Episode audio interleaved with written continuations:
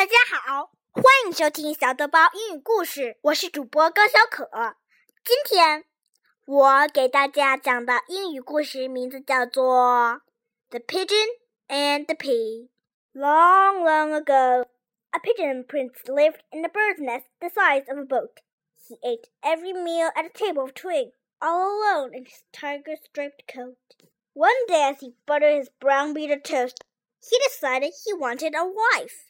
I'll seek my true love, the prince suddenly said as he licked berry gems from his knife. As pigeons are picky and princesses rare, a test would be needed to see which lady was destined to nest in his heart.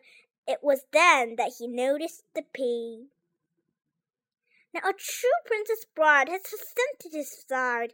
She can fill a green pea in a stack on a thousand spring mattresses piled sky high, and she'll wake with a bump in her back. So the prince stacked the mattresses one to the next. At the bottom he planted the pea. He announced to the frog that his wife must be found and invited them all to his tree.